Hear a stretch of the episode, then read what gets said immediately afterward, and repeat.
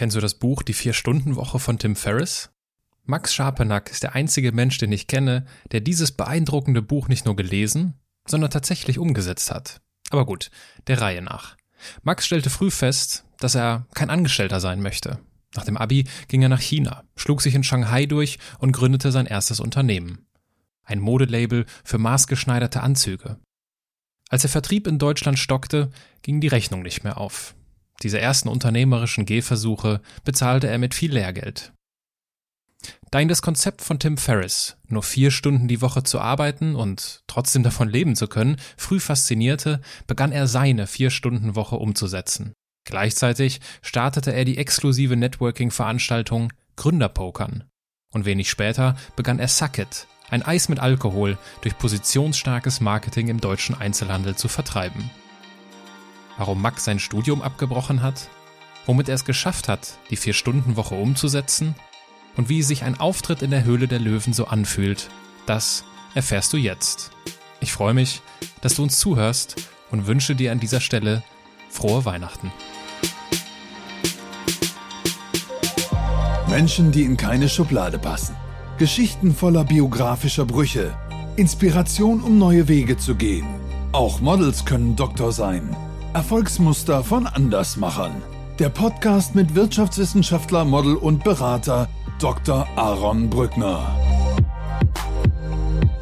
Aus meiner Sicht gibt es auch nur diese zwei Arten von Menschen sozusagen. Also tatsächlich, es gibt Unternehmer und Unterlasser. Für mich gesagt habe, ich möchte ein Business haben, wo ich in der Woche maximal vier Stunden verarbeite und wo ich von leben kann. So, und das habe ich halt dann mit ihr zusammen über die letzten zehn Jahre aufgebaut.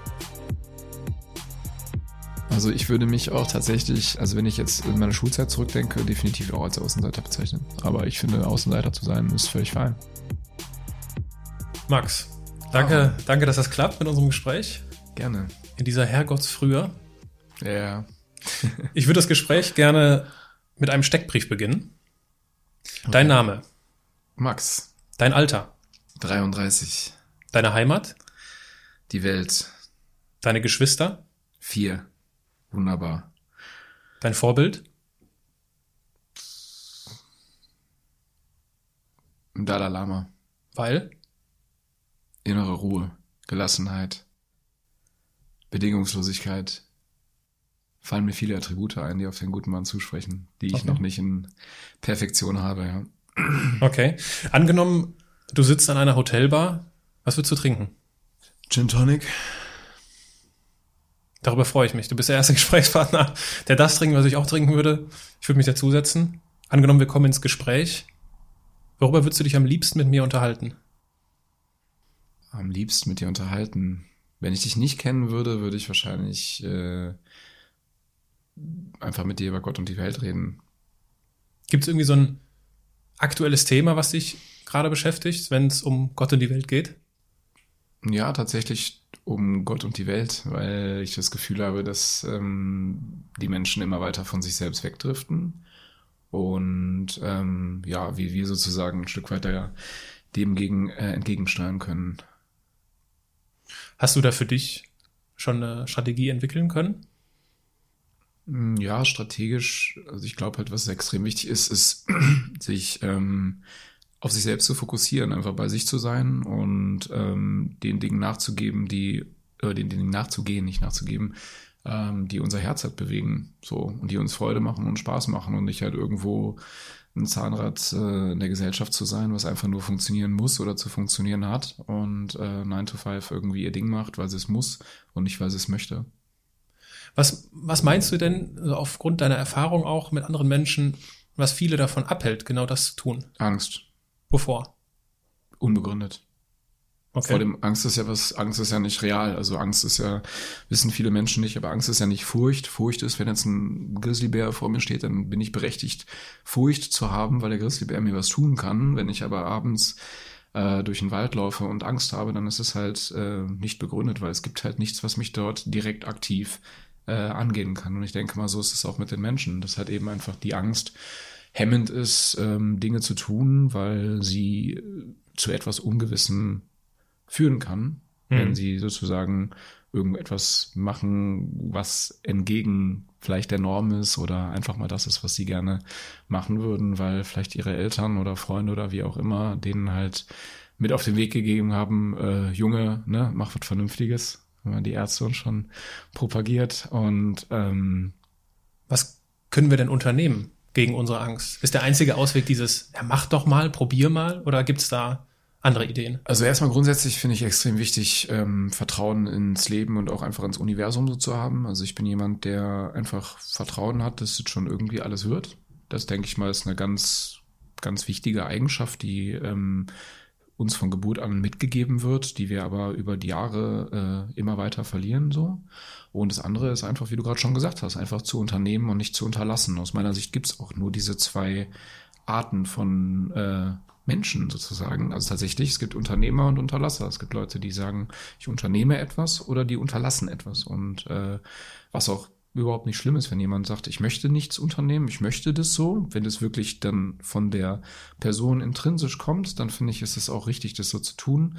Ich glaube aber, dass ähm, sicherlich weit über 90 Prozent äh, der Menschen nicht die Dinge tun, die denen Freude machen, sondern die Dinge, die sie tun, weil sie sie entweder schon immer tun oder weil denen mal gesagt worden ist, hey, äh, es ist doch ganz gut, das oder das zu sein oder das oder das zu werden. Mhm. Ja. Kann ich vom Unterlasser zum Unternehmer werden oder werde ich nur als Unternehmer geboren? Also ich glaube, dass jeder, dass in jedem Menschen grundsätzlich ein unternehmerischer Kern steckt. Das beginnt ja schon damit, wenn ähm, also viele denken ja immer, Unternehmer sein müsste irgendwie was ganz Großes sein. Ähm, das sehe ich aber total anders. Also für mich ist auch, äh, ich sage jetzt mal, die selbstständige Reinigungsfachfrau oder der Kioskbetreiber ist genauso ein Unternehmer. Also es ist egal, ob das ein Ein-Mann-Unternehmen ist oder ob das ähm, ja jemand ist, der wie Jeff Bezos irgendwie hunderttausende Mitarbeiter hat weltweit. Also das ist für mich ehrlich gesagt kein großer Unterschied, weil beide Unternehmen halt irgendwas. Und ähm, ich glaube, dass durch die Unternehmung auch ein größeres Stück an ähm, Selbstverantwortung, auch Selbstbewusstsein und demnach halt irgendwann auch Selbstvertrauen halt kommt. Und das wiederum ist für mich ein Umkehrschluss zu äh, innerer Zufriedenheit. Ja. Ich sehe schon, wenn wir zusammen in der Hotelbar sitzen würden, wir würden die Nacht gut füllen können. Durchphilosophieren, ja. Absolut. Angenommen, du müsstest ein Buch über dein Leben schreiben. Wie würde der Titel lauten? Life to the Max. Nein, ich weiß es ehrlich gesagt nicht. Ähm, ich habe selber, also ich bin jetzt 33 und wenn ich so retrospektivisch auf mein Leben zurückblicke, ich habe halt wahnsinnig viel erleben dürfen äh, und natürlich habe ich mich irgendwann auch entschieden, in diese Achterbahn in dem Freizeitparkleben einzusteigen und äh, habe mir da jetzt auch nicht die kleinste ausgesucht. Das ist ja auch immer eine Entscheidungssache und äh, bin aber total happy mit dem, was ich erleben durfte und erlebt habe. Das jetzt so in einem Satz zusammen zusammenzufassen oder in zwei ist recht schwierig. Ja. Okay. Von wem würdest du gerne das Vorwort schreiben lassen im Buch deines Lebens? Vorwort. Ähm, ja, ich würde es wahrscheinlich tatsächlich äh, meine Schwestern einfach so in Summe schreiben lassen. So, ja, meine vier Schwestern würde ich es in Summe schreiben lassen, zusammen. Weil ich glaube, es ist für eine Person zu münzen, ähm, ist es nicht so einfach. Sind es ältere oder jüngere Schwestern, die du hast? Ähm, ich habe zwei jüngere Schwestern und zwei ältere Schwestern. Oi. Und auch mit einem relativ großen Abstand, also fünf und sieben Jahre älter und äh, elf und zwölf Jahre jünger. Also eine große Bandbreite, große Familie. ich komme zurück zu, unserer, zu unserem Bargespräch. Wir sitzen an der Hotelbar und ich würde dich irgendwann fragen, Mensch, Max, scheint ja ein richtig guter Typ zu sein. Was machst du denn so beruflich? Sicherlich ähm, die Frage, wo ich mir einfach mal irgendwann angewöhnen sollte, dass ich da so eine Standardantwort drauf habe. Ähm, habe ich aber tatsächlich nicht. Also ich bezeichne mich selber einfach als, äh, als Unternehmer, auch als, ähm, ja, ich sage jetzt mal fröhlicher, leidenschaftlicher Unternehmer, der ähm, Ideen und Themen nachgeht, die, ja, die mich bewegen und ähm, das ist meine Berufung, so würde ich sie mal nennen, ja. Daraus wird natürlich niemand schlau, dem du das, das erzählst. Stimmt, das stimmt. ja, ja, deswegen sitzen wir an der Hotelbar und haben viel Zeit darüber zu sprechen. Ja. Genau, deswegen frage ich nach und hake nach. Ja, was heißt das denn konkret? Was machst du denn jetzt? Ja, konkret heißt das, ähm, natürlich mache ich gerade das Interview mit dir, aber ähm, ich befinde mich gerade unternehmerisch in, ich würde mal sagen, es sind drei Unternehmungen, die mich aktuell beschäftigen. Das ist einmal, soll ich dir die einfach aufzählen? Ja, gerne. Ja. ja. Ähm, das ist einmal das Thema Netzwerk, was so für mich so obergeordnet steht. Und äh, Netzwerk interessiert mich total. Also ich denke, dass ähm, ein Großteil meines unternehmerischen Erfolgs oder auch Misserfolges ähm, darauf basierte, dass ich äh, ein sehr starkes Netzwerk habe. Und ähm, Netzwerk hat mich einfach immer schon fasziniert. Und vor knapp zehn Jahren habe ich mit einem sehr guten Freund von mir, mit dem Philipp Mühlbauer zusammen, die Idee gehabt zu sagen, äh, irgendwie gibt's ganz, ganz viele tolle Netzwerkveranstaltungen in Deutschland, aber keine, die ähm, wirklich nur Unternehmer beherbergt, zum einen und zum anderen, die so ein bisschen äh, spielerisch an die Sache dran geht, weil in Deutschland ist es halt anders als in den USA. Wenn ich in den USA bin, dann werde ich halt sofort angequatscht von irgendwem und in Deutschland ist erstmal so eine sehr große Scham und sehr große äh, ja, Berührungsangst dort, jemanden anzusprechen. Ja, also das ist halt irgendwie für die Deutschen nicht so gewöhnlich. Und dann habe ich gedacht, gut, wie kann ich das denn lösen? Und äh, mir ist aufgefallen, bei einem gemeinsamen Urlaub, den ich mit dem Philipp damals hatte in Las Vegas, dass wir sehr schnell mit allen Leuten, wo wir am Pokertisch saßen, ins Gespräch gekommen sind und tatsächlich wussten, was haben die Leute denn alles so gemacht? Ja, und ähm, so ist uns damals sozusagen die Idee gekommen, zu sagen, ach komm, wir machen äh, mal eine Veranstaltung, wir laden mal alle äh, ja, Gründer ein, die wir so kennen, äh, zu einem Pokerabend, damit die sich sozusagen an dem Pokertisch kennenlernen können und ähm, haben das Ganze dann auch ganz einfach äh, Gründerpokern genannt und betreiben das halt jetzt seit zehn Jahren. Das ist ein Thema. Wir haben davon noch einen Spin-off gemacht, das äh, Firmenpokern, wo wir äh, Pokerveranstaltungen für Unternehmen ausrichten, weil auch immer mehr Unternehmen gemerkt haben, hey, unsere Mitarbeiter kennen uns gar nicht, äh, kennen sich gar nicht so gut untereinander. Zwar die einzelnen Abteilungen, aber abteilungsübergreifend doch sehr selten. Und ähm, daraufhin haben wir noch das Firmenpokern quasi als Spin-off gemacht. Ähm, das würde ich aber jetzt mal so als eine, als einen unternehmerischen Zweig zusammenfassen. Dann äh, gibt es eine Firma, die heißt äh, Plug and Study. Die äh, betreibe ich jetzt auch schon seit fast zehn Jahren. Zusammen mit der Eva Velasco, auch mit einer sehr guten äh, Freundin von mir mittlerweile. Ähm, wir vergeben sozusagen Mietgarantien, muss man sich ganz einfach vorstellen, wenn in Köln, äh, wenn du als Kunde in Köln eine Wohnung hast, wohnst aber in Stuttgart, und für eine Wohnung möchtest du nicht in Hausverwaltung gehen, dann kannst du zu uns kommen und wir machen nicht nur quasi die klassische Verwaltung, ähm, sondern wir konzentrieren uns halt darauf, äh, dir die Miete zu garantieren. Das bedeutet, äh, wir einigen uns mit dir auf einen Mietpreis und der wird von uns monatlich an dich gezahlt. Wir kümmern uns selbstständig darum, den Mieter zu suchen, nehmen natürlich von dem halt ein bisschen mehr als das, was vereinbart äh, war mit dem Mieter. Und das Delta ist halt eben für uns und das machen wir jetzt auch schon seit zehn Jahren. Die dritte Sache ist, die daran angelehnt, ähm, betreibe ich mit dem Thomas Bachem, mit einem meiner engsten Freunde zusammen, äh, zwei Boardinghäuser, kann man so sagen. Äh, das eine Haus ist kein richtiges Boardinghaus, aber wo wir sozusagen möbliertes Wohnen teilweise auf Zeit, auf lange Zeit und auf ganz, ganz lange Zeit äh, anbieten. Ja. Du kannst das so schön in so drei Äste oder Zweige, wie du es genannt hast, in so drei Themen ordnen. Seit wann hast du diese Klarheit über deine unternehmerischen Aktivitäten, dass es diese drei Themen sind? Ähm, naja, ich sag mal so, die, äh, das eine Thema, also das Thema so Connectivity, nicht mal, so dieses ganze Vernetzungsding hat mir einfach schon immer wahnsinnig viel Spaß gemacht. Also äh, irgendwann habe ich so gemerkt, ich bin halt der Guy, wenn du jemanden brauchst, der jemanden kennt, bin, war ich halt irgendwann einfach der Typ und habe halt festgestellt, ne, das ist A, natürlich sehr, sehr cool, das so zu haben, tolles Netzwerk, ein fundiertes Netzwerk zu haben, wo natürlich auch, äh, was natürlich auch äh, profitabel gestaltbar ist. Ähm, habe aber auf der anderen Seite, also das ist halt für mich, mir macht das wahnsinnig viel Freude. Das ist halt eine Sache, die ich sehr früh gemerkt habe, dieses ganze Thema Netzwerken, Verbinden, Zusammenführen äh, von Leuten, weil ich auch nie jemand war und auch nicht bin, der irgendwo Neid empfindet für besonders starke Kontakte. Also es ist, glaube ich, auch ein Gift in der Gesellschaft, dass wenn jetzt irgendwer irgendwen besonders Tolles in Anführungsstrichen, wobei natürlich jeder Mensch irgendwo Tolles äh, kennt, aber ich sage jetzt mal von der Gesellschaft als besonders wahrgenommen wird, äh, diesen Kontakt zu teilen, sind ganz viele überhaupt nicht in der Lage zu, was ich sehr schade und auch äh, traurig schon fast finde. Ähm, ich sage aber für mich, ich teile diese Kontakte alle super, super gerne äh, auch mit meinem Netzwerk, weil es halt einfach für mich wie so eine positive Spirale, die sich nach oben dreht, äh, ist, weil ähm, irgendwann halt einfach klar ist, dass ähm, ja die Menschen äh, mich auch inspirieren und beflügeln, egal wie super erfolgreich sie sind oder auch nicht oder wie auch immer. Und ähm, das ist halt für mich ein totales, äh, totales Hobby-Ding.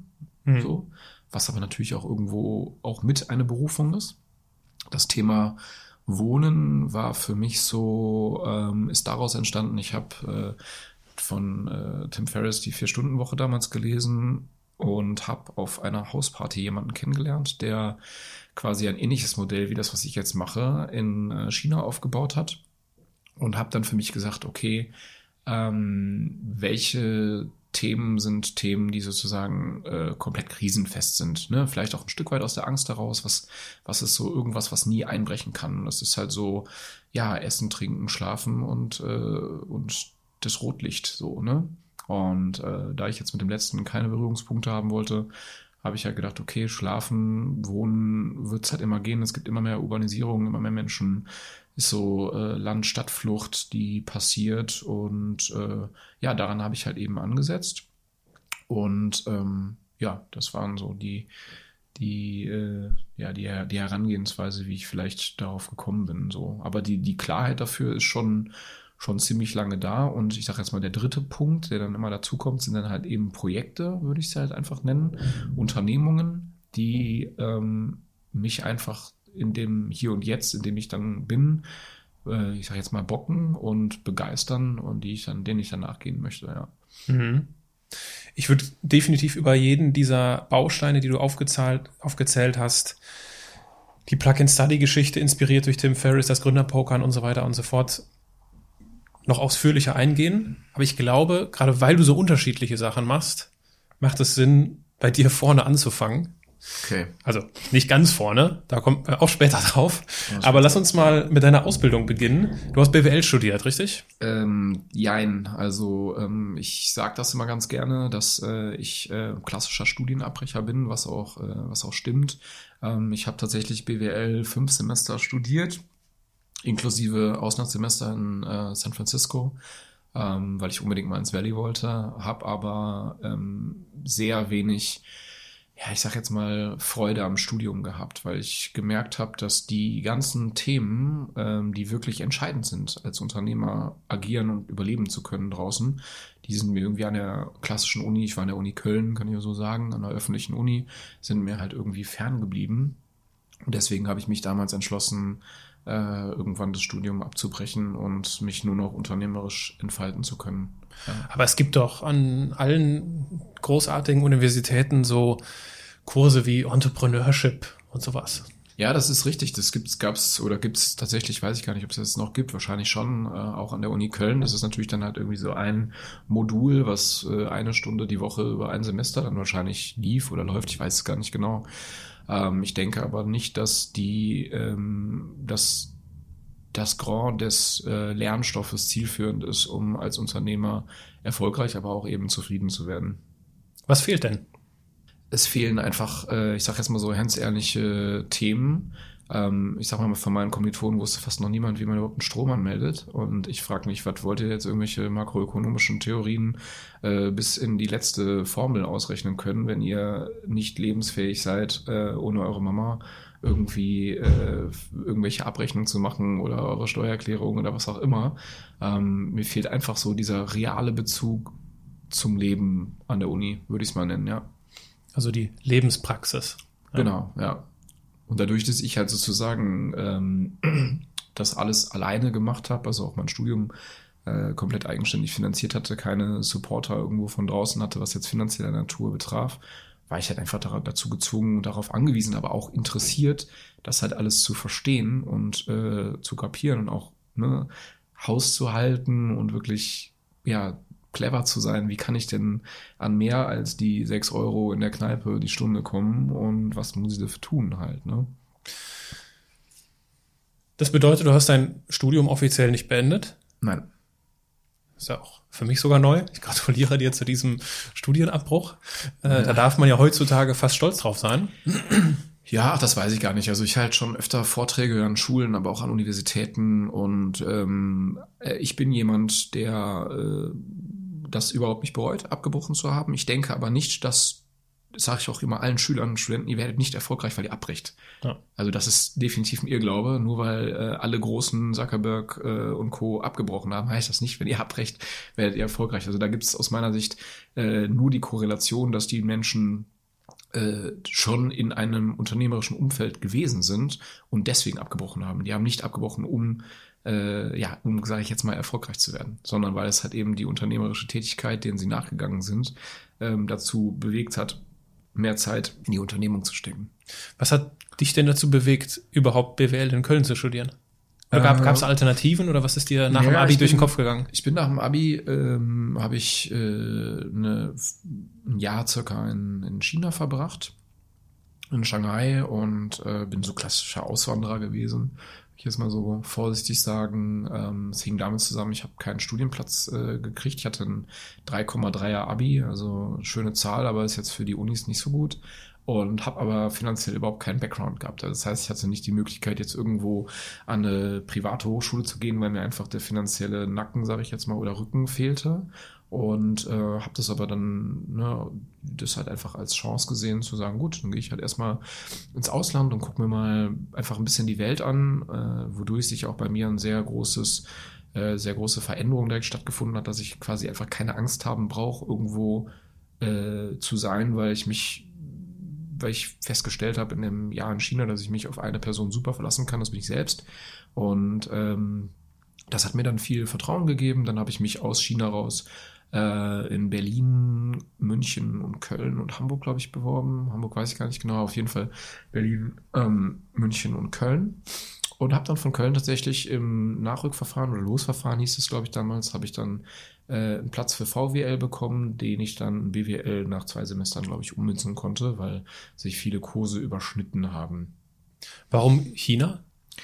Äh, ach, es gab damals bei mir eigentlich nur so drei Optionen. Ähm, also ich habe zwei, ich sag jetzt mal, Mentoren in meinem Leben gehabt. Das ist einmal mein Schwager und einmal ein sehr guter Freund von meinem Schwager, die beide unternehmerisch äh, super, super stark tätig sind, die für mich immer ein totales äh, Vorbild gewesen sind. Und die haben halt gesagt so, hey, äh, nutz die, nutz die Chance, äh, du gehst jetzt nicht irgendwie äh, bequem Work and Travel durch Australien wie alle und machst halt irgendwie ein bisschen Baumwolle pflücken oder was auch ich, was die Leute dort machen oder Pflaumen oder keine Ahnung, äh, wo natürlich auch sprachlich keine Barriere gibt.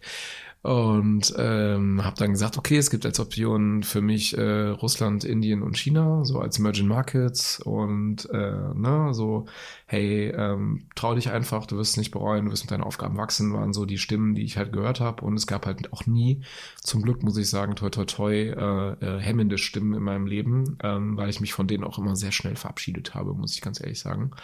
Ähm, und dann habe ich tatsächlich mit meiner Mutter äh, irgendwie darüber gesprochen und bin dann Indien und China, weil Russland wollte ich dann irgendwie doch nicht. Dann habe ich mich einfach für China entschieden und dann Shanghai gewählt. So habe ich einen One-Way-Flug gebucht, bin ins Reisebüro damals noch gegangen. Ganz klassisch und habe damals äh, ja meinen ersten Flug gebucht. Bevor ich geflogen bin, habe ich noch äh, bei einem Mittelständler in Bottrop gearbeitet und habe dort äh, von Autos gewaschen über Buchhaltung alles gemacht, weil der CEO von der Firma, äh, der mittlerweile leider verstorben ist, hat mir damals wirklich so die Chance gegeben und gesagt, okay, ähm, du bekommst einen Praktikumsplatz bei mir, der wird aber gut vergütet aufgrund deiner Vision und deinem Plan, was du mit dem Geld vorhast. Und das äh, war für mich auch einer der anfänglichen super tollen Erfahrungen, das ähm, mit einem offenen Herzen, also einfach äh, den Menschen gegenüber offen zu treten und zu sagen, was, was ist gerade meine Situation und was möchte ich gerne, äh, da keine Angst vor zu haben, weil natürlich äh, alle in dem Unternehmen gesagt haben, du bist völlig durchgedreht, dass du den jetzt nach Geld fragst für dein Praktikum, äh, hat aber funktioniert und ähm, ja, mir sind äh, seitdem eigentlich immer, oder nicht eigentlich, sondern wirklich immer alle Menschen dann irgendwie positiv gesonnen im Leben begegnet, ja. Du bist dann ein Jahr in Shanghai gewesen? Ja. Was macht man denn dann ein Jahr in Shanghai? Das ist eine sehr gute Frage. Die äh, können wir jetzt für die unter 18-jährigen Hörer leider nicht beantworten. Nein, Spaß. ähm, ich habe dort tatsächlich erstmal richtig chinesisch gebüffelt. Also ich habe mich selber ähm, nicht wiedererkannt. Ich habe äh, nämlich gemerkt, ich komme mit meinem fucking Englisch echt nicht weiter. Weil selbst die Taxifahrt wird anstrengend und einkaufen geht gar nichts und es funktioniert auch irgendwie nichts. Und habe dann dort an so einer äh, Sprachschule, also so ein, so ein Spin-off von der Uni dort, habe ich äh, wirklich zwischen fünf und sechs Tagen äh, die Woche, jeden Tag dort im, äh, in den Zimmern Chinesisch gelernt und studiert, also wirklich äh, über den Büchern gehangen und natürlich auch die Stadt parallel erkundet und so weiter.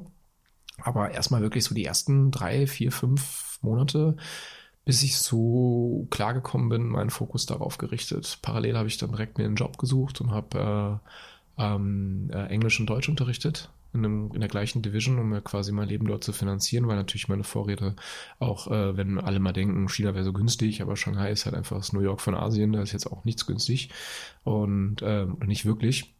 Und das war so das, was mich dort in einem, in einem ersten halben Jahr bewegt hat. Ja.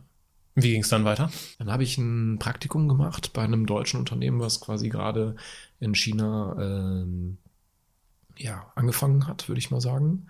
Und dort halt mit auf Messen gewesen, also wirklich so richtig in, in so einem chinesisch-deutschen Unternehmen, also in einem Joint Venture sind ja alle Unternehmen dort ähm, Gas gegeben und äh, richtig Spaß auch dran gehabt äh, zu arbeiten. Habe aber für mich dann zu dem Zeitpunkt auch gemerkt, das wird das letzte Mal, dass du irgendwo angestellt arbeitest, weil mich halt einfach so viele Sachen abgenervt hat, äh, haben. Und das war dann für mich dann auch so Weichenstellung zu sagen, so Max, so langsam musst du immer mal suchen, was dir wirklich Freude macht. Und äh, ich meine, klar, so Deutsch und Englisch unterrichten ist auch nicht schlecht, aber ähm, war jetzt auch nicht das, wo ich jetzt im UEP geschrieben habe, wenn ich morgens früh äh, hingegangen bin. So. Was hat dir denn da, also ich versuche mich gerade in deine Situation zu versetzen, du bist im Ausland, äh, musst dein Leben finanzieren, unterrichtest die Sprachen, die du beherrschst suchst dir einen Job, fängst an zu arbeiten und sammelst die Erfahrung, boah, nee, das ist nichts für mich. Ist das ja nicht ein bisschen pauschalisierend zu sagen, nee, so festangestellt sein, das ist nichts für mich? Weil vielleicht liegt es ja nur an der Firma. Das äh, hätte sicherlich sein können. Ich habe aber ja vorher schon mal ein Praktikum gemacht, ähm, was ich erzählt hatte in der Firma in Bottrop. Und ähm, selbst dort war es so, dass obwohl mich das Produkt, nämlich Automobil, unfassbar begeistert, auch heute noch. Ich habe eine wahnsinnige Begeisterung für Autos.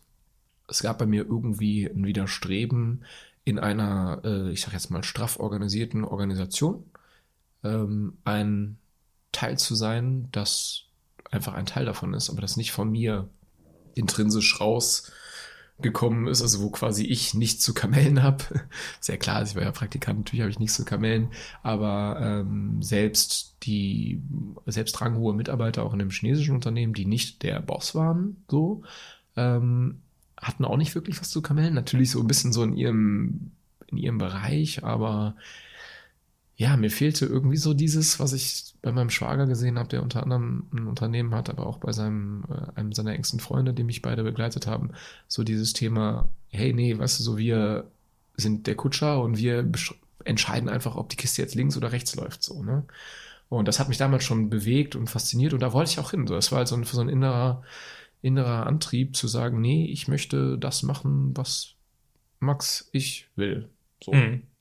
Ja. Das hat ja dazu geführt, dass die erste Geschäftsidee gewachsen ist, ne? In, in genau. Shanghai. Genau, das war äh, ja, das war in äh, so grob, würde ich mal sagen, so nach so sieben, acht Monaten ist es gekommen. Ich habe ähm, äh, unterrichtet hatte so eine etwas größere Class, die ich äh, unterrichtet habe. Da ging es so um, äh, um das Thema Kleidung und um das Thema ähm, ja Auftritt. Ja, und dann haben wir so mit den Chinesen halt darüber gesprochen. Und dann hatte ich damals tatsächlich äh, so als Dresscode öfter mal so Sakko und ich hatte an dem Tag tatsächlich auch einen Anzug an. Ich hatte nur einen Anzug, den habe ich auch mitgenommen. Das war ähm, mein fürs Abitur irgendwie äh, mit Ach und Krach und Oma und Mama irgendwie zusammengesparter, äh, ganz stolzer Armani-Anzug damals irgendwie für, keine Ahnung, 350 Euro im Outlet irgendwo gekauft.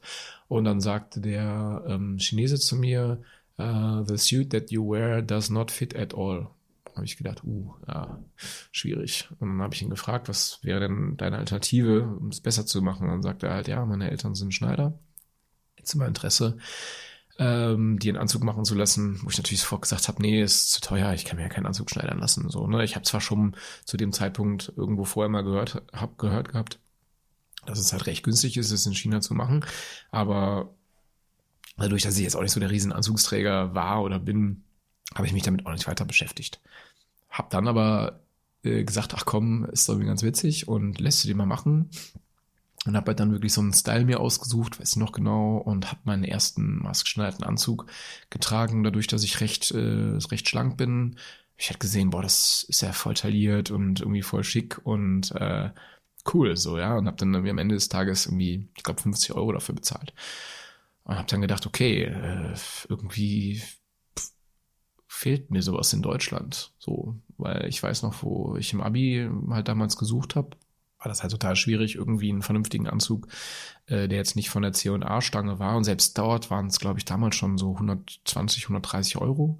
Und habe dann gedacht, okay, äh, irgendwie hast du Bock, da mal was zu machen. Und ähm, mir ist dann äh, jemand eingefallen, den ich damals bei einem Bewerbungsgespräch an der Uni äh, tatsächlich in Österreich-Winkel, nicht, dass ich die finanziellen Möglichkeiten gehabt hätte, dahin zu gehen, aber manchmal finde ich äh, es auch gut, Dinge zu tun, um zu wissen, was man nicht möchte.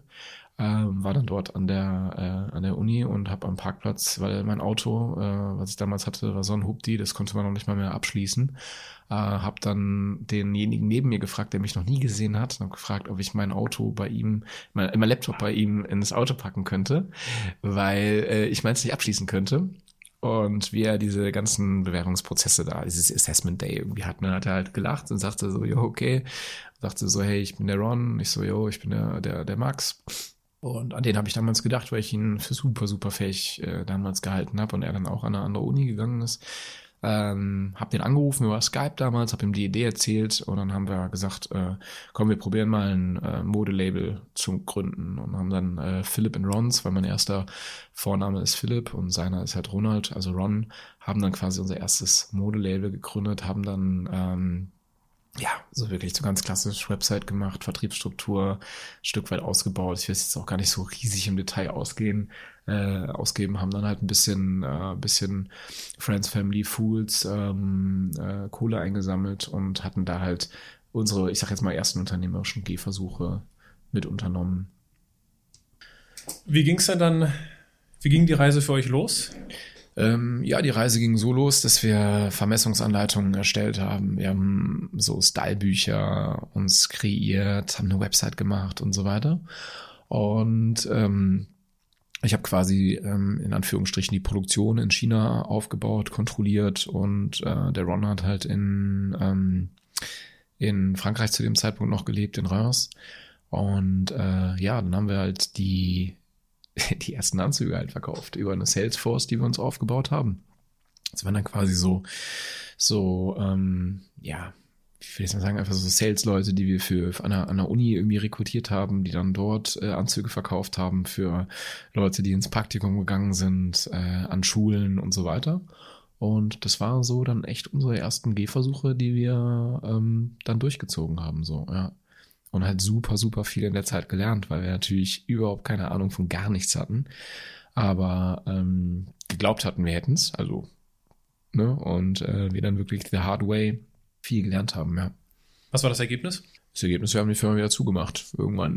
das war das Ergebnis. Das war, in welchem erste, Zeitraum? Das war die erste Pleite, sagen wir mal so.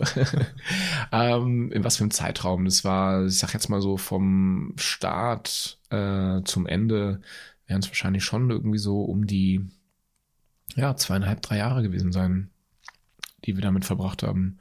Jetzt ist es aber so, muss man fairerweise dazu sagen, dass ähm, die beiden anderen Unternehmungen, die ich gestartet habe in dem Zeitraum, also sprich das Gründerpokern und äh, Plug and Study, habe ich schon parallel zu dem Business aufgebaut. Muss ich ehrlicherweise dazu sagen, äh, ne, weil sonst klingt ja drei Jahre schon sehr lange.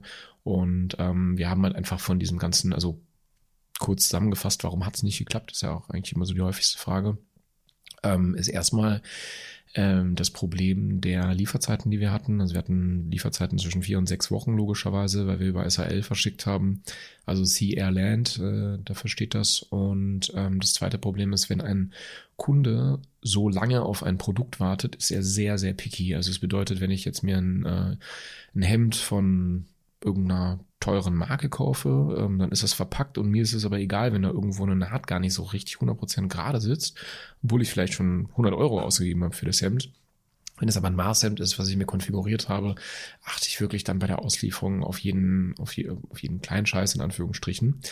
Und äh, wir sind irgendwann dann auch über Boutiquen gegangen, also haben wir über Boutiquen verkauft, ähm, über Wiederverkäufer. Und das hat dann dazu geführt, dass wir wirklich einfach arg Trouble bekommen haben und haben dann irgendwann gesagt, so, ey, nee. Wie hast du das für dich mental verarbeitet? Gut, Super. jetzt bist du, weil ich meine, ne, du, dein Traum war es, ich will der Kutscher sein, ich will sagen, in welche Richtung es geht. Und äh, das ist gegen die Wand gefahren.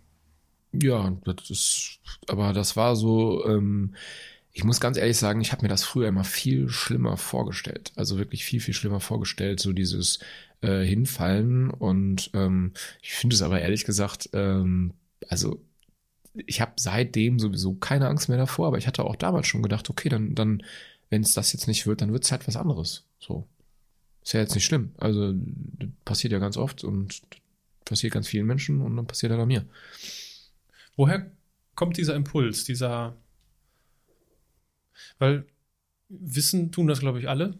Ne? Klar, man fällt mal hin, dann muss man nur wieder aufstehen und dann geht's Gut. weiter. Also ich habe das, ähm, das sage ich auch bei Vorträgen immer. Also ich sehe das immer so. Ich komme von einem Punkt ähm, aus der Nachabiturzeit, wo ich, äh, ich sag jetzt mal Hartz IV Niveau Geld hatte und mir ging es trotzdem super gut. Also das heißt, ich war total glücklich zu dem damaligen Zeitpunkt. Ich hatte dann halt mein Bier mit meinem Kumpel vom Kiosk an der, äh, am Rheinufer, aber ich hatte natürlich dann keinen Schickimicki Disco und so weiter, brauche ich auch eh nicht so, ne? Aber es war halt so, dass ich gemerkt habe, okay, ähm, der schlimmste Fall, also der tiefste Fall in Deutschland ist eine Privatinsolvenz und dass ich meine Wohnung bezahlt bekomme und ich glaube damals waren es 350 Euro. So, das war aber, das war sogar tatsächlich mehr Geld, als was ich anfangs meines Studiums hatte, wo ich dann halt gedacht habe, so, hey, was soll denn passieren? Also, ähm, ich komme ja jetzt nicht ins Gefängnis, wenn ich irgendwo, außer ich mache natürlich grob fahrlässig irgendeinen richtigen Bullshit, was ich aber nie machen würde, so.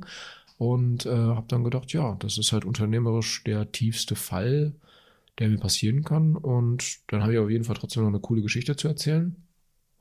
Also gibt's keine, keinen Grund, Angst zu haben. Okay. So.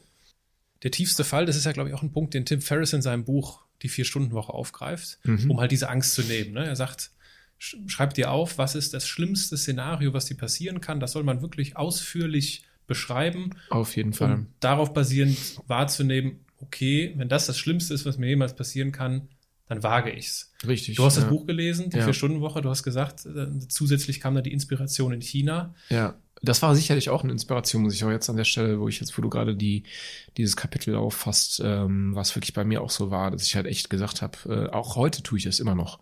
Ähm, weil auch heute treffe ich noch Entscheidungen, die so gravierend sein können, eine Richtung nach oben oder nach unten, die äh, ähm, ja sicherlich immer noch zu einer privaten Solvenz führen könnten, wenn alles schief läuft. Aber auch da ist es halt so, ähm, okay, dann habe ich damals so die Ängste gehabt, äh, sind dann meine Freunde weg zum Beispiel. Dann habe ich aber wieder so gedacht, ja gut, wenn die dann weg sind, dann weiß ich auf jeden Fall, welche die echten sind. So, ne? Also es ist vielleicht sogar ein guter Prozess. Also ich habe versuche auch immer in allen Lebenslagen und Situationen halt irgendwo zu schauen, was kann ich denn Positives rausziehen. Und ähm, demnach war das dann so mit diesem ganzen Thema Angst und äh, was jetzt nicht heißen soll, an der Stelle auch nochmal klar zu machen, ich habe natürlich auch super viele Ängste und ich schlafe auch manchmal nachts schlecht und äh, habe auch Themen, die mich natürlich beschäftigen und auch beängstigen. Ähm, nur weiß ich halt natürlich jetzt mittlerweile auch irgendwann ein bisschen besser damit umzugehen. Weil ich finde, mit dem Alter, gut, 33 ist jetzt noch nicht so alt, aber da kommt dann schon irgendwann auch ein Stück weit Gelassenheit, würde ich sagen, die mit reinkommt und dann auch damit schwingt, so. Vielleicht für die Zuhörer, die das Buch von Tim Ferriss nicht gelesen haben, kannst du kurz zusammenfassen, worum es geht in der Vier-Stunden-Woche. Ja, ich bin so, so Zusammenfassung betrifft, äh, nee, ich würde einfach sagen, für die Zuschauer, die das, äh, oder Zuhörer, die das interessiert, ähm, ist definitiv eins der wenigen Bücher, die ich jedem als Pflichtlektüre mit aufs Leben geben würde. Ähm, und es geht ein Stück weit darum, wie, also ich würde sagen, es ist ein effizienzgetriebenes Buch. Ja. Also wie komme ich äh, an einen Punkt, dass ich äh, effizient arbeite? Viele Menschen denken, äh, viel arbeiten ist gut. Ähm, dabei ist es einfach effizient, äh, effizient zu arbeiten. Das ist, glaube ich, so die Kernaussage. Ich will aber jetzt auch gar nicht so viel vorweggreifen bei dem Buch, weil ich finde, das ist eigentlich zu schade, weil es ist so spannend und so mitreißend ähm, und auch so augenöffnend dass das jeder irgendwie äh, lesen sollte. Auf der anderen Seite muss ich natürlich noch dazu sagen, ähm, ich bin kein riesengroßer Fan von Ratgebern eigentlich, weil ich habe immer das Gefühl, so draußen äh, gibt es 200.000 Kochbücher, aber alle fahren zu McDonald's. Das ist ähnlich wie mit den ganzen Ratgebern und äh, ja, also auch, auch, auch Podcast, jetzt nicht deiner, aber ähm, halt äh, so die ganzen Ratgeber-Podcasts, wo natürlich alle dann irgendwie wissen, wie die Welt funktioniert, aber keiner von denen dann am Ende des Tages oder sehr wenige Menschen das dann halt umsetzen. Und da ist halt wieder das Thema zu unternehmen und nicht zu unterlassen, auch in dem Feld. Den Punkt hast du aber gerade noch so gerettet. Habe ich noch gerade gerettet, ja. Nein, nein, ich finde dein Format sehr gut. Du weißt, ich unterstütze das von der ersten Stunde und äh, bin da auch ein äh, großer, großer Fan von. Einfach weil du was unternimmst. So, deswegen supporte ich das auch. Mhm. Danke dafür. Der Effizienzgedanke von Tim Ferriss hat dich in die Immobilien geführt. Ja. Das erstmal mit Plug and Study. Genau. Du hast das Geschäftsmodell kurz umrissen. Was hast du denn durch diese Unternehmung oder auch durch den Umgang mit Immobilien über Menschen gelernt?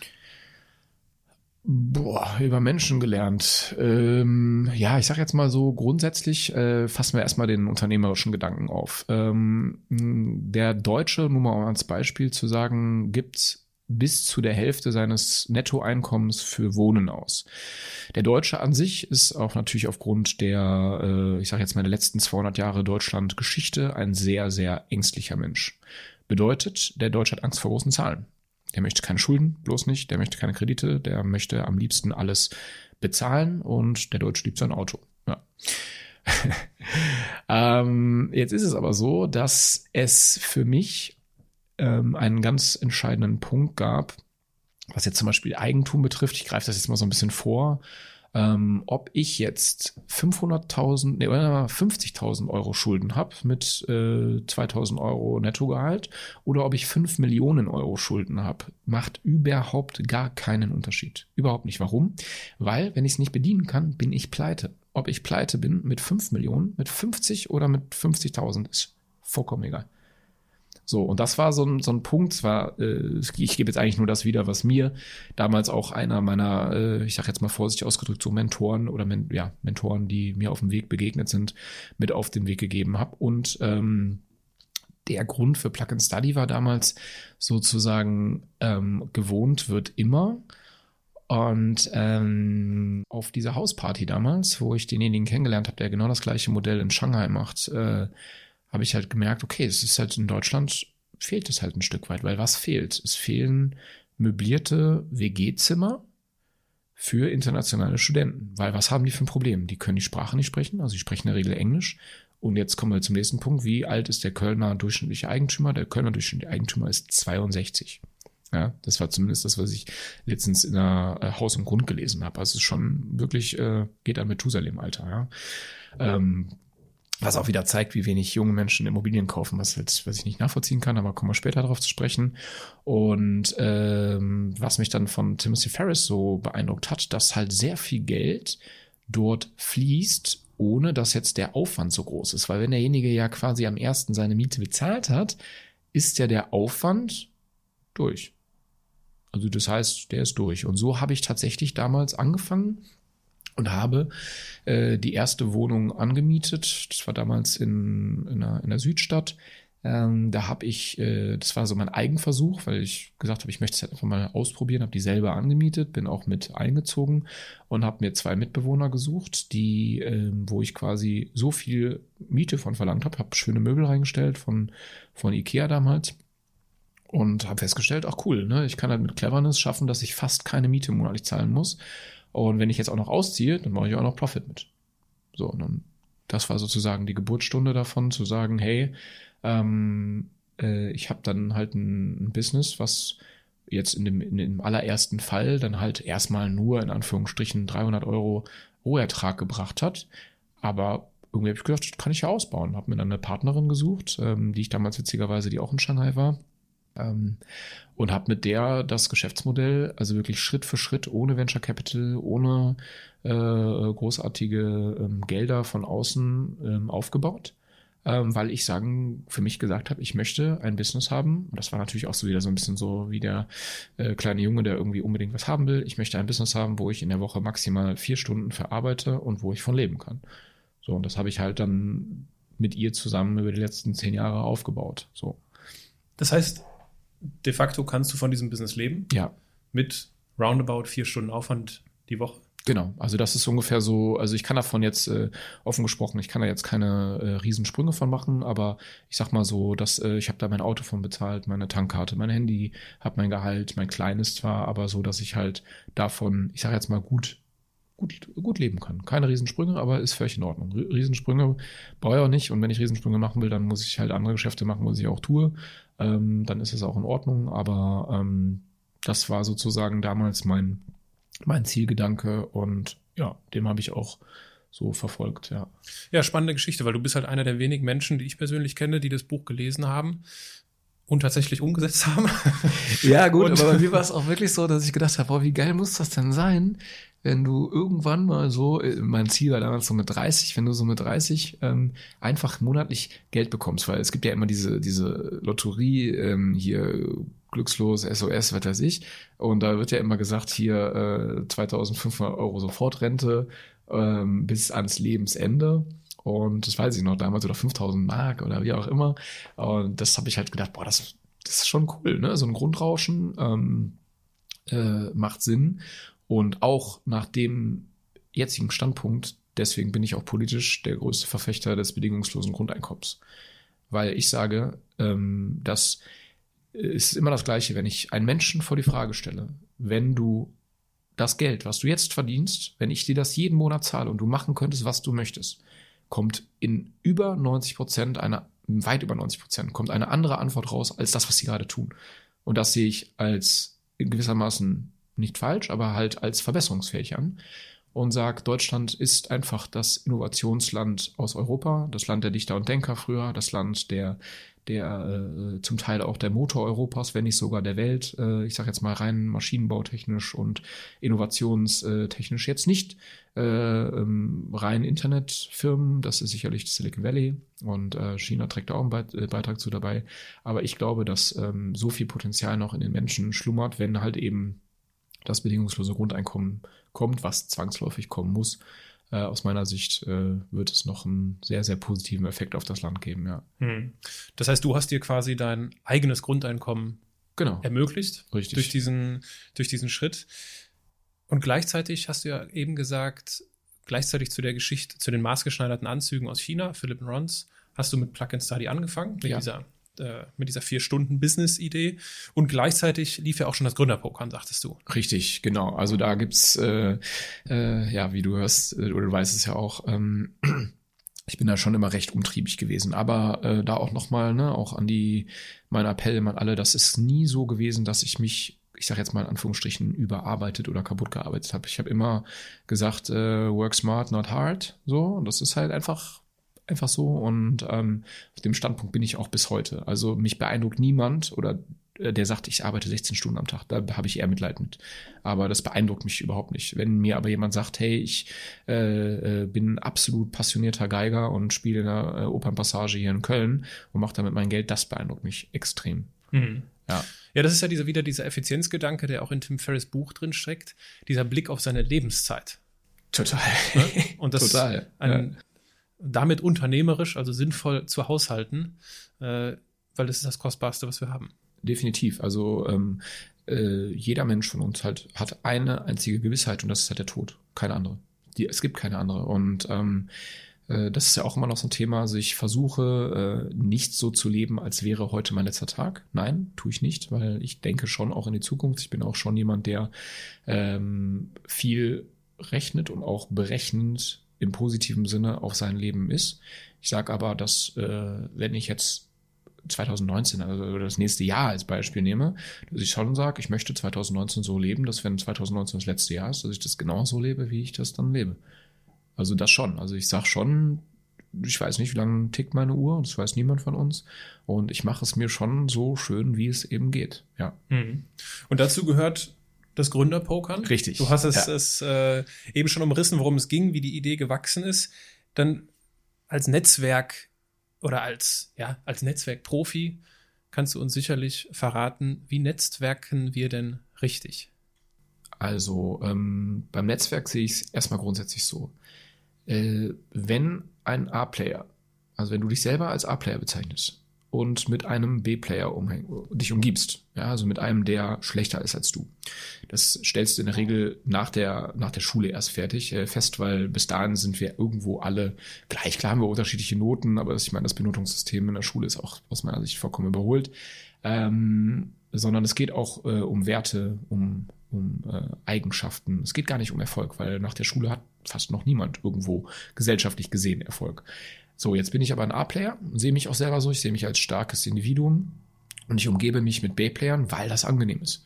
Es ist nämlich total angenehm, wenn ich mit Leuten umgebe, wo ich derjenige bin, der vielleicht das größere Auto hat, vielleicht äh, der mehr Bier trinken kann in der Schulzeit oder der wie auch immer. Also ich bin halt irgendwie einer, der äh, sich mit, ich sag jetzt mal, leicht schlechteren Menschen umgibt. Ja? Und ähm, ich werde automatisch zum B-Player. Ich habe überhaupt keine Wahl. Ich sage immer das Beispiel, wenn ich an, an Schulen Vorträge halte, wenn ihr mit Drogendealern rumhängt, ihr werdet zum Drogendealer. Warum? Weil er hat mehr Geld als ihr. Der ist zwar B und ihr seid A, ihr seid nämlich viel, viel, viel tollere Werte, seid viel sauberere Seelen und viel äh, fokussierter, aber ihr lasst euch halt verleiten, ja, und werdet dann automatisch dazu, weil der Mensch ist ein Adaptivwesen. Das heißt, äh, nicht nur ein Chamäleon ist das, sondern der Mensch ist das ganz, ganz, ganz stark. Und dann werdet ihr so. Und äh, mein allerwichtigster Hinweis ist halt einfach, umgebt euch halt mit A-Playern oder A oder A. Kommt natürlich immer als allererste Frage, ja, aber wo treffe ich die denn? Eine Frage. Ähm, ich bin damals schon hergegangen ähm, und habe die Leute, die mich beeindruckt haben, die mich begeistert haben, die mich inspiriert haben, habe ich gefragt, hey, wen könntest du mir noch aus deinem Umfeld, ich bin gerade in Berlin als Beispiel, wen könntest du mir noch aus deinem Umfeld empfehlen, mit wem ich mal sprechen sollte. Als Beispiel, das ist eine Frage, die ich meinem Schwager damals gestellt hatte. Und dann sagte er, hey, du musst mal unbedingt den, ähm, den Christian treffen aus Berlin, das ist ein total toller Unternehmer. Äh, frag dir mal, ob du mit dem Essen gehen kannst oder ob wir einen Kaffee nur treffen für 20 Minuten. Und ähm, ich habe dann festgestellt, dass das überhaupt kein Problem ist, weil die meisten Menschen, die irgendwo ähm, erfolgreich sind und auch gute Menschen sind, die sind auch total gerne bereit, ihre Zeit mit denjenigen zu teilen, die auch Interesse daran haben, äh, dahin zu kommen oder auf dieses Level zu kommen oder sich dem Ganzen halt irgendwie äh, anzunähern. Und deswegen so der erste Hinweis ist für mich immer, äh, umgibt euch mit Menschen, die euch äh, einfach total inspirieren. Und wenn ihr die nur aus dem Fernsehen kennt oder wie auch immer, schreibt sie an, äh, nein, habt den ja, könnt ihr kriegen. Also das halt eine ganz einfache Formel. So, weil klar wird sich jetzt ein, ich sag jetzt mal, ein Thomas Gottschalk äh, erstmal nicht mit euch treffen, außer vielleicht ihr habt Glück und ihr fragt danach so. Ne? Und ähm, das sehe ich halt bei Unternehmern grundsätzlich halt auch so. Und da kommen wir dann äh, wie in eine positive Spirale, wo ich wirklich über die letzten zehn Jahre so stark festgestellt habe, dass ein toller Unternehmer und ein sauberer wertebefüllter Unternehmer wird dir keinen Idioten vorstellen. Es ist ausgeschlossen. Das passiert nicht. Das ist halt einfach so. Ja? Und wenn ihr dann irgendwo abends unterwegs seid mit denen, dann äh, stellt ihr das halt einfach fest. Ich meine, und jeder von uns, glaube ich, wenn er so in sich geht und die Menschen, die ihm begegnet sind, so reflektiert äh, oder darüber reflektiert äh, und einfach mal drüber nachdenkt, wird dann feststellen, dass das tatsächlich so ist. Das Gutes zieht einfach Gutes und Besseres sogar noch an. Das ist genau wie Schlechtes, Schlechteres und noch Böseres anzieht, aus meiner Sicht. Ja. Das ist halt einfach das Gesetz der Resonanz, ja. Und ihr provoziert quasi auf eurer Veranstaltung eine Multiplikation dieses Gesetzes. Genau. Also äh, wir haben wirklich damals äh, gesagt, unser Ziel ist es, wir möchten einfach Menschen spielerisch vernetzen.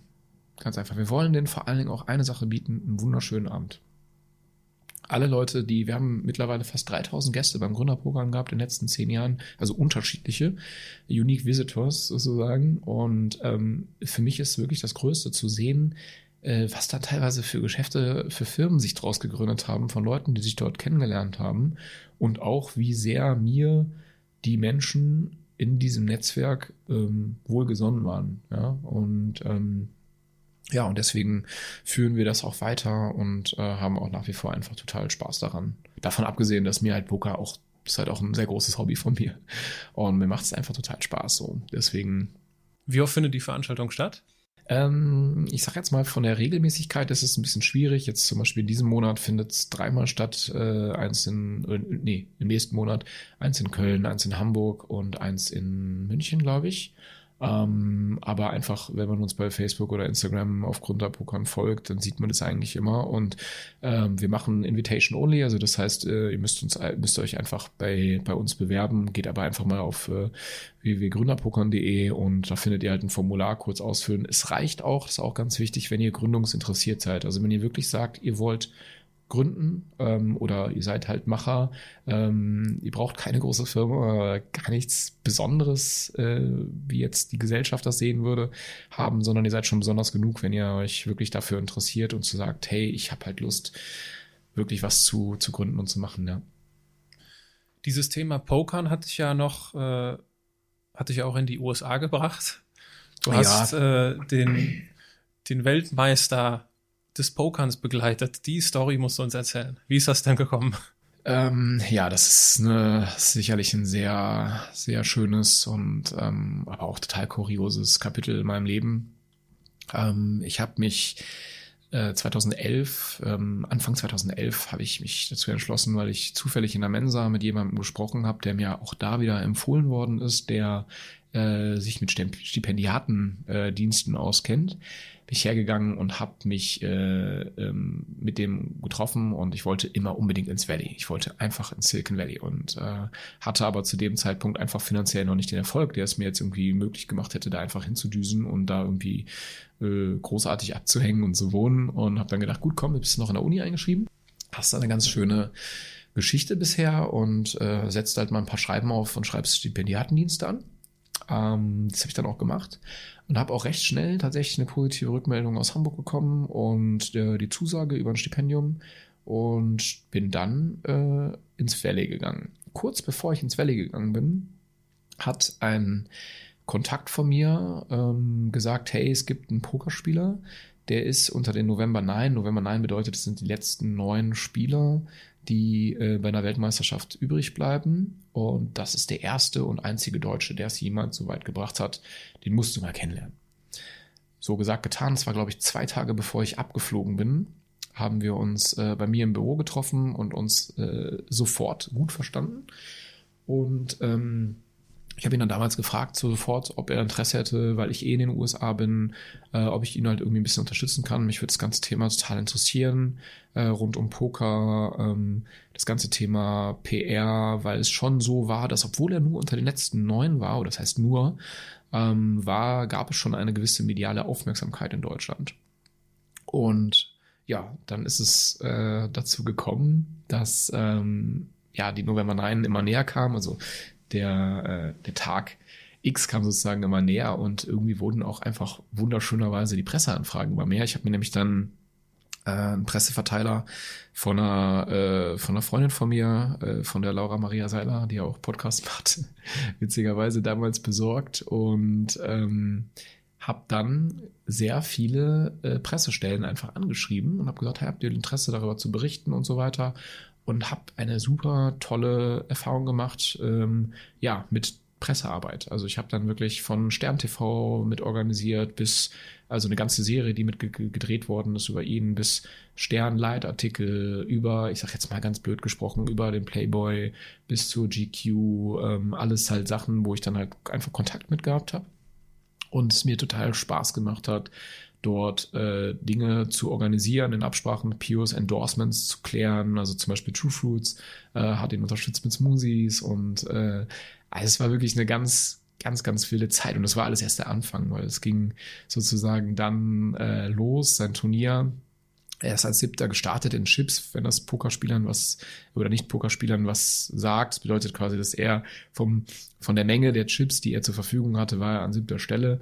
Und äh, jeder kennt ja die Geschichte, er ist dann tatsächlich Weltmeister geworden Und dann ging es halt los. Dann haben wir wirklich in der Nacht äh, äh, nicht nur gefeiert, sondern auch wirklich dann das Bildinterview geführt mit der Titelseite Story, die am nächsten Tag in deutscher Zeit noch gedruckt werden musste. Gleiches ging mit dem Express. Ähm, und dann war wirklich, äh, ja, dann war halt wirklich, hat's richtig gebrannt, so, ja. Und dann äh, ist auch mein Telefon irgendwie nicht mehr still, nicht mehr still gestanden. Und äh, wir haben dann wirklich so in einem sehr schönen Setting äh, in dem nächsten Jahr quasi, in 2012, von Günther Jauch Jahresrückblick bis äh, Stefan Raab äh, Auftritte bis hin zu ähm, mit Boris Becker auf den Bahamas äh, was gedreht. Also es war wirklich einfach total super, super, super tolle Erfahrung gewesen. Eine ganz, ganz, ganz, ganz tolle Erfahrung.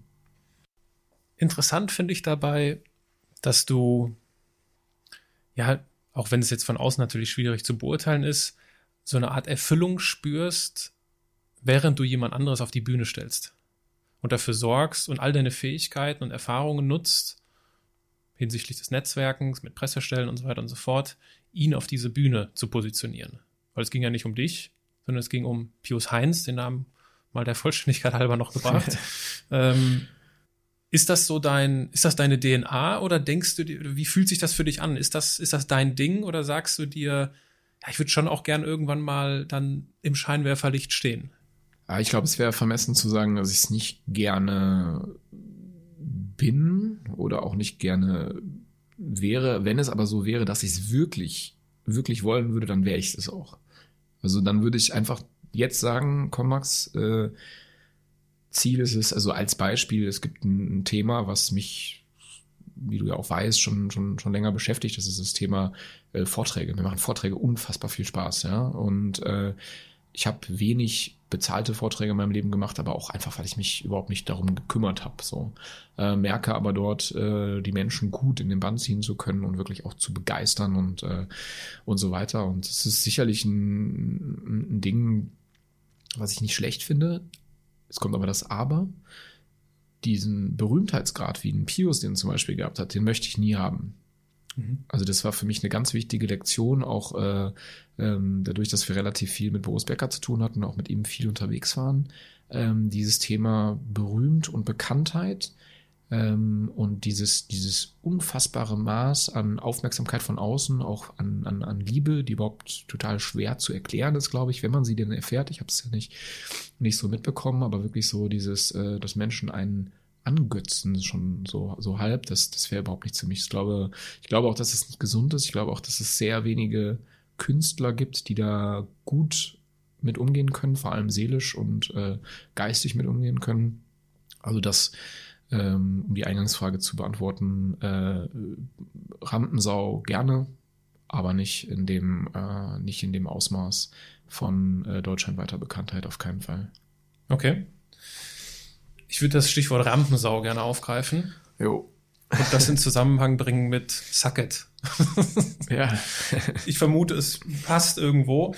Äh, das ist ja die, eine der nächsten Unternehmungen gewesen, die du gestartet hast. Ja. Äh, ihr seid unter anderem auch bei der Hülle der Löwen gewesen. Ja. Wie ist die Idee entstanden? Also die Idee zu Suckets, die gab es eigentlich schon relativ lange. Und ich meine, ähm, das Thema ist, also Eis mit Alkohol zu verkaufen, ich fand das jetzt persönlich nie als irgendwie eine Wahnsinnsidee in dem Sinne, dass die so hoch innovativ wäre oder so. Ja, weil es gibt irgendwie tausend verschiedene Möglichkeiten, Alkohol zu konsumieren. Es gab aber nichts als Eis. Ich trinke gerne mal ein Bier oder mal einen Gin Tonic und habe mir gedacht, okay, komm, also irgendwie, das, das kann nicht so ganz passend sein, dass es das halt eben nicht gibt. Und habe damals die Idee mit äh, meinen beiden äh, Mitgründern, beziehungsweise meinen äh, drei Mitgründern geteilt. Und wir haben uns dann dazu entschlossen, das Ding einfach auf den Markt zu bringen und da sozusagen Sucket halt eben als Rampensau werden zu lassen, also die Marke sozusagen zu kreieren, zu schaffen, wofür sie stehen soll. Und ähm, dann hat irgendwann sich auch die Sache mit die Höhle der Löwen einfach ergeben. Also das war natürlich schon kalkuliert. Ich wollte dahin, also der Wille war da, dass ich dahin wollte. Und ähm, bin dann halt auch eben mit meinem Partner, mit Elvia, dann dort aufgetreten. Ja. Wie kommt man denn zur Höhle der Löwen? Bewirbt man sich da oder genau, muss man da gibt, die richtigen Leute kennen? Ja, gut, die richtigen Leute kennen ist nie verkehrt, äh, sage ich jetzt mal vorsichtig, aber ähm, es gibt halt einen ganz klassischen Weg. Das ist halt die, die, die über die Filmproduktion äh, zu gehen oder über die Website oder über Facebook einfach zu schreiben ähm, und zu sagen, hey, ich habe halt irgendwie Interesse daran mitzumachen und äh, dann gibt's halt verschiedene Bewerbungsprozesse, die durchlaufen werden, wo zum Beispiel geguckt wird, ist das denn wirklich auch ein, ein Business, was wir vorstellen wollen und können, ne? was natürlich bei Sucket auch so ein bisschen grenzwertig war. Es ist halt ab, als, es war das, ich glaube, einzige Produkt, was je bei Höhle Löwen war, was ab 18 war. Ähm, es war äh, schon so sicherlich das lauteste Produkt, was ähm, was dort ausgestrahlt worden ist. Nichtsdestotrotz hatten wir aber ein großes Maß an Sympathie sowohl vom Sender als auch von der Produktionsleitung und ähm, ja, sind dann halt die einzelnen Schritte halt eben dementsprechend durchgegangen. Und dann haben wir aufgezeichnet. Dann wird natürlich deutlich mehr aufgezeichnet, als ausgestrahlt wird. Und dann hängt es halt noch ein Stückchen davon ab, hat man jetzt den Deal bekommen, also zumindest im Fernsehen offiziell oder nicht. Und äh, ja, dann kommt der Tag der Ausstrahlung und dann hat man zwölf Minuten mediale Aufmerksamkeit im deutschen TV. Ja. Wie, wie echt ist das eigentlich alles? Ja, ich fand es schon sehr echt. Also ich habe äh, mit Fernsehen viel Kontakt gehabt ähm, in meinem Leben. Also das heißt viel, aber ich sage jetzt mal für den Otto Normalbürger äh, habe also dafür für den, wenn ich mich mit einem jemandem, der gar nichts mit Fernsehen zu tun hat, unterhalte, habe ich schon viel Kontakt damit gehabt, sage ich jetzt mal so.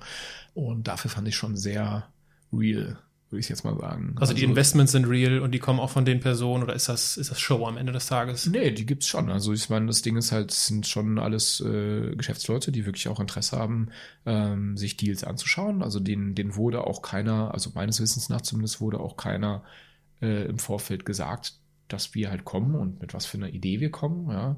Und äh, sowohl Frank Thelen als auch ähm, zum damaligen Zeitpunkt Jochen Schweizer habe ich vorher schon mal getroffen und mich auch schon mal mit unterhalten. Also da war schon irgendwo, also das Gesicht war auf jeden Fall schon so bekannt. Und auch die Marke war zu dem Zeitpunkt schon relativ polarisierend draußen, so dass natürlich der ein oder andere Löwe da schon, schon mal von gehört hat, so. Und ähm, es wird natürlich schon stark zusammengeschnitten. Es ist halt ein, One-Take, also es wird jetzt einfach aufgenommen. Ich kann jetzt nicht sagen, ah, ich habe mich jetzt gerade versprochen. Kann ich natürlich sagen, aber ob das dann hinterher ausstrahlen oder nicht, äh, sieht man dann. Ja. Und ähm, dahingehend, ich fand's äh, eine super coole Erfahrung. Es war ja schon auch aufregend zu wissen, okay, sehen jetzt halt irgendwie hunderttausende Menschen im Fernsehen aber ähm, mir hat es gut gefallen. Es war ein guter Teil meines Lebens. Und ich kann es jedem Unternehmer, der sagt, ich möchte gerne mal mich im TV präsentieren, äh, empfehlen auf der Business-Seite, aber auch auf der menschlichen Entwicklungsseite, weil es schon sehr viel, äh, ich würde mal sagen, psychische Stärke auch verlangt, wenn man überhaupt keine Berührungspunkte vorher mit Show hatte, also mit Showtime is Now damit sozusagen umzugehen, das auch zu lernen und auch äh, ja umzusetzen. Mhm. Ihr seid, also Sucket ist definitiv laut. Derjenige, der es nicht kennt und noch nie davon gehört hat, einfach mal googeln und sich so ein paar Werbekampagnen anschauen. Ja, äh, nicht erschrecken bei der einen oder anderen. Ja. das Lachen ist aber vorprogrammiert. Ich greife mal so ein paar Sachen raus. Äh, ich glaube, auf eurer Website sehr prominent. Wir sind witzig versaut und vielleicht ein bisschen zu laut. Wir sind das Eis, das knallt. Und das zu laute wird auch in den FAQs hm. deutlich, äh, die nicht FAQs, also Frequently Asked Questions heißen, sondern Frequently, frequent, frequently Asked, asked Bullshit. Bullshit. ja. Genau. Und da gibt's dann unter anderem die Frage, ich bin elf Jahre alt, darf ich Sucket lutschen? Und dann gibt's als Antwort, Sucket ist nicht geeignet für Kinder und Jugendliche unter 18 Jahren, schwangere Frauen und Außenseiter. Ja. Dann die nächste Frage, woran erkenne ich, dass ich ein Außenseiter bin? Dass du dir diese Frage stellst. Genau. Das ist halt so. Aber vielleicht mit ganz viel Ernst die nächste Frage. Okay. mit Blick auf deinen Werdegang und all den Momenten, die du uns jetzt auch schon erzählt hast, die gespickt sind mit Erfolgen und auch mit Niederlagen. Und mit Blick auf deine sehr pragmatische Lebensphilosophie, die ja konsequent deinem unternehmerischen Herzschlag folgt, bist du nicht der Außenseiter? Absolut, also definitiv. Also ich würde mich auch tatsächlich, äh, also wenn ich jetzt in meine Schulzeit zurückdenke, definitiv auch als Außenseiter bezeichnen. Ob diese alte besser oder schlechter ist? Also sie ist auf jeden Fall außen. Es ist auf jeden Fall nicht, ich war noch nie jemand, der irgendwo komplett mit der Masse geschwommen ist. So, definitiv nicht. Nee. Okay. Und Außenseiter ist ja nichts Schlechtes. Ist überhaupt, wenn das in, der, in dem Kopf des Hörers oder der Person negativ behaftet ist, dann vielleicht, weil sie selber mal eine negative äh, Assoziation in ihrem Leben mit dem Thema Außenseiter gemacht hat. Aber ich finde, Außenseiter zu sein, ist völlig fein. Lass uns eine kleine mentale Zeitreise unternehmen und wir blicken in deine Kindheit. Okay. Wer war der Held deiner Kindheit? Mein Vater. Weil? Weil er Unternehmer war. Erklärst du dir so, dass du das, diesen Esprit in dir trägst, zu machen, zu unternehmen? Mm. Also ist es dir in die Wiege gelegt? Ja, auch. Also es ist definitiv auch mit, mit reingelegt worden, definitiv, ja. Weil mich als Kind schon immer fasziniert hat, was für eine unfassbare, also erstmal Optimismus immer dabei war. Also es wird uns Kindern immer ganz stark gepredigt, dass ihr Kinder keine Angst vor gar nichts haben braucht und dass alles gut wird. Egal hm. was ist. So ist ein Punkt und das andere war halt einfach diesen, diesen Drang, Dinge halt zu unternehmen. So, sei es Reisen, sei es äh, basteln, malen, machen, einfach unternehmen, einfach was zu unternehmen. Da ging es gar nicht um irgendwas Wirtschaftliches oder sonst irgendwas, sondern es ging halt darum, was zu unternehmen, ja. Wofür warst du denn als Kind Feuer und Flamme? Ich habe sehr viel künstlerisch gemacht. Also ich habe sehr, sehr viel äh, gemalt, gebastelt, habe äh, leidenschaftlich Basketball gespielt ähm, und auch damals schon die so diese Neugierde nach ähm, die nach der Entdeckung der Welt so gehabt in mir. Ja. Jetzt liest man ja häufig, ja, unser Schulsystem äh, nimmt uns genau diese Neugier. Wie erklärst du dir, dass du diese Neugier irgendwie aufrechterhalten hast?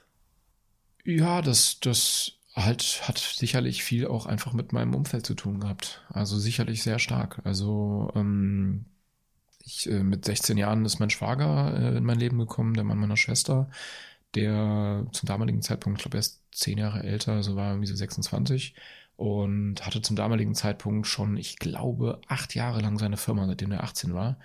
Und das hat mich sowas von beeindruckt und sowas von begeistert, aber positiv. Nie irgendwie eine Sekunde Neidgefühl, sondern einfach so dieses so, boah, cool, das finde ich, das finde ich toll. Das finde ich toll und das ist irgendwie was, äh, was ich auch möchte und machen möchte. Und natürlich ist es halt so, dass die, dass die Schule ähm, ähm, aus meiner damaligen Sicht einfach wichtig war, um die, diese Basis zu lernen, die aus meiner Sicht halt immer noch eine zum Teil nicht richtige Basis ist oder nicht ausfüllende Basis ist. Aber äh, ja, das war halt so, dass mich das, dass mich diese Motivation nie verlassen hat. Nie. Mhm. Also auch bis zum heutigen Tag. Ich reise auch heute immer noch wahnsinnig viel. Das ist für mich äh, der beste Weg. Ähm, kann ich auch jedem nur empfehlen, auch alleine zu reisen.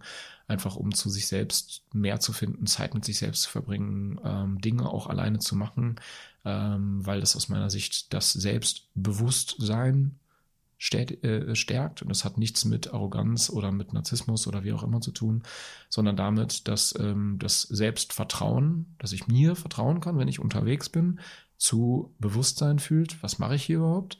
Und das halt dann auch zu, ähm, zu äh, Erkenntnis, Zufriedenheit und ähm, auch ganz stark Zugelassenheit fühlt, führt, ja. Gab es so einen Kindheitstraum? Also beruflich gesehen? Äh, beruflich gesehen also ich habe tatsächlich, also ich habe mir mal so ein, so ein äh, Buch angeschaut und ich wollte halt, äh, äh, früher wollte ich wirklich Unternehmer werden. Also ich wollte Geschäftsführer, CEO, Unternehmer, so. Ja. War das im Teenageralter oder war das? Das war schon eigentlich durchgehend so, wenn ich gesagt habe, was werde ich, dann werde ich, habe ich, hab ich damals tatsächlich gesagt, ich werde Manager von was auch immer. Ich werde halt Manager oder ich bin halt Manager von meinem Leben geworden. So, ne? Vielleicht wäre ich es irgendwann mal von meiner Familie so, aber es ist halt so, unternehmerisch, ja. Das ist gut. Wenn du so auf die Erfolge und Enttäuschungen deines Lebens blickst, gibt es sowas wie einen roten Faden, den du erkennen kannst? Ich meine, ein roter Faden finde ich so ein bisschen. Also gibt es Dinge, die sich sehr prägend wiederholen? Ja, also was sich sehr positiv, einfach total prägend in meinem Leben wiederholt hat, sind, äh, und ich glaube, die Leute, die das jetzt hören, wissen auch, dass hier angesprochen sind, sind einfach die total wunderbaren Menschen, die mir begegnet sind im Leben. Und äh, alle Freunde sagen mir nach, ich bin halt ein Kind des Glücks, wo ich halt einfach sehr, also selber glücklich, aber auch einfach sehr viel Glück im Leben habe ähm, wo ich aber auch glaube, dass das sehr viel mit der Erwartungshaltung zu tun hat. Ich habe nämlich die Erwartungshaltung ans Leben einfach auch viel Glück zu haben. So. Ja, und äh, es mag jetzt für viele vielleicht so draußen sehr esoterisch klingen, aber ich, äh, ich erwarte halt die Dinge vom Leben, die mir dann meistens auch irgendwo widerfahren. Ja? Und stelle dann auch fest, dass äh, wenn ich mit Menschen spreche, die sehr verbittert oder sehr unzufrieden sind, die erwarten dann größtenteils auch, dass das dann immer so alles ist, weil die erwarten dann, dass der Chef blöd ist oder die erwarten, dass das doof ist oder so und das passiert dann irgendwie auch. Also diese diese quasi so Selbstprophezeiung, so, wenn man es so nennen möchte. Ja. Mhm. Also das ist definitiv ein roter Faden. Dann lass uns mit Blick auf den Abschluss des Gespräches zu den zwei Abschlussrubriken kommen. Das sind einmal die Halbsätze. Mhm. Ich würde dir einen Satz vorgeben und du beendest ihn spontan. Du kannst kurz oder lang antworten. Das ist ganz dir überlassen. Okay? okay krieg ich hin. Ganz in meinem Element bin ich, wenn? Wenn ich durch die Natur, egal wo auf der Welt, wandere, mein Handy aus ist und ich einfach den, den Duft der Natur in meiner Nase habe, dass äh, die Stille oder die Geräusche, die Naturumfeldgeräusche, sei es Wasserfall oder Tiergeräusche oder wie auch immer in meinen Ohren habe, den vielleicht salzigen Geschmack des Meeres äh, auf meiner Zunge trage und einfach sehe, wie wunderschön die Welt, wie, wie wunderschön Gott oder wer auch immer äh, uns die Welt gegeben hat und was das für ein Geschenk ist, dass ich das alles erleben darf. Anders machen heißt für mich, das zu machen, was ich tue. Wenn ich mehr Zeit hätte, dann? Ist fast nicht möglich. Dankbar bin ich besonders für? Meine Gesundheit und äh, das, was ich täglich erleben kann. Für jeden Tag. Für jeden Tag. Die letzte Rubrik sind die Assoziationen. Jetzt wird es noch kürzer. Ich okay. werfe dir einen Begriff zu und du kannst wieder entscheiden, wie umfangreich du antwortest. Alright. Insolvenz. Hm. Nicht schlimm. Mietpreisbremse. Irgendwann nötig. Lieblingsbuch. Ähm. Dalai Lama Wege des Glücks. Freundschaft. Essentiell. Lieber Max, in diesem Podcast geht es um die Erfolgsmuster von Andersmachern. Gibt es etwas, das du unseren Zuhörern abschließend mit auf den Weg geben möchtest? Wenn du mir jetzt irgendeine Vorlage gibst, ähm, dann definitiv. Sonst glaube ich, würde ich zu viel und zu weit äh, aus, ausholen. Ist in Ordnung.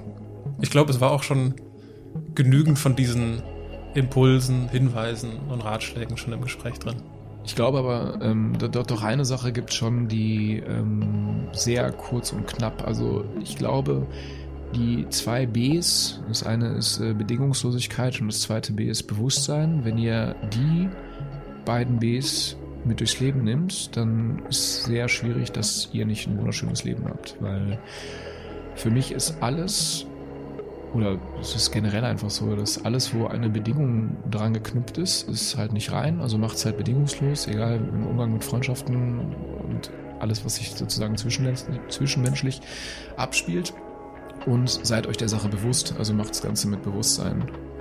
Weil jede Handlung, wo ein Bewusstsein von, also einher, mit einhergeht, äh, kann eigentlich nicht falsch sein. Oder die kann die ist nicht falsch. Geht doch. Geht doch. Ja, ja, super. Ich danke dir, ich danke dir für dieses wunderbare Gespräch über Grundeinkommen, Pokern und Lutscheis. Und Lutscheis, ja. danke, danke. Dir,